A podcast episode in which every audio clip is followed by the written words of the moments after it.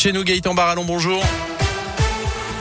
Et à la une à saint cette euh, disparition inquiétante d'Aril, 14 ans, n'a plus donné signe de vie depuis euh, dimanche dans le quartier de Tarentaise. Un appel à témoins a été lancé.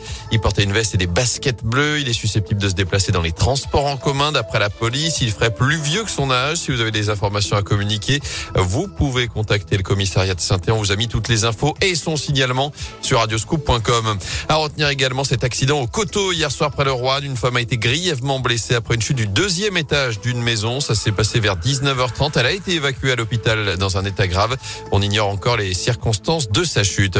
C'est l'une des conséquences de la crise sanitaire. Chez nous, les ventes de maisons et d'appartements ont explosé. La Chambre des notaires de la Loire a présenté hier son rapport sur le marché immobilier des 18 derniers mois dans notre département. Et le constat est sans appel. Le marché s'est envolé dans la Loire. 7000 maisons, 6000 appartements ont été vendus entre la fin du premier confinement en mai 2020 et juillet 2021 avec une hausse des prix à la clé, plus 9% pour les appartements anciens, plus 7% pour les maisons.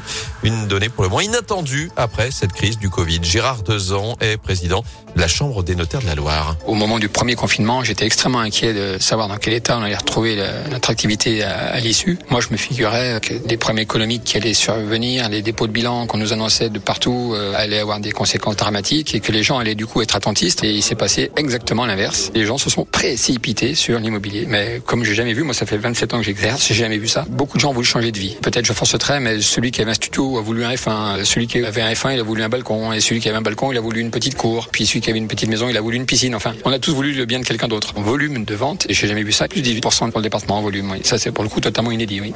À noter que dans plus de trois quarts des cas, les transactions dans notre département se font d'ailleurs entre Ligériens. Dans l'actu, le patron des évêques de France demande pardon après ses propos polémiques. Éric de Moulin-Beaufort, qui avait jugé le secret de la confession plus fort que les lois de la République après les révélations de la pédocriminalité dans l'église.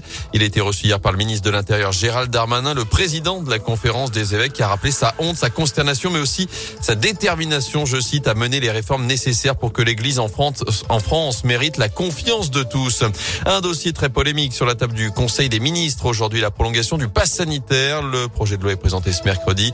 Il prévoit le recours possible de cette mesure jusqu'au 31 juillet prochain.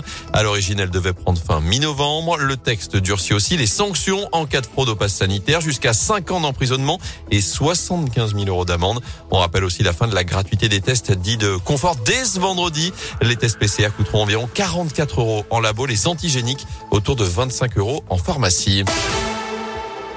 Un mot de sport et de foot avec un nouveau pays qualifié pour la prochaine Coupe du Monde au Qatar après l'Allemagne hier. C'est le Danemark qui a décroché son ticket pour le prochain mondial.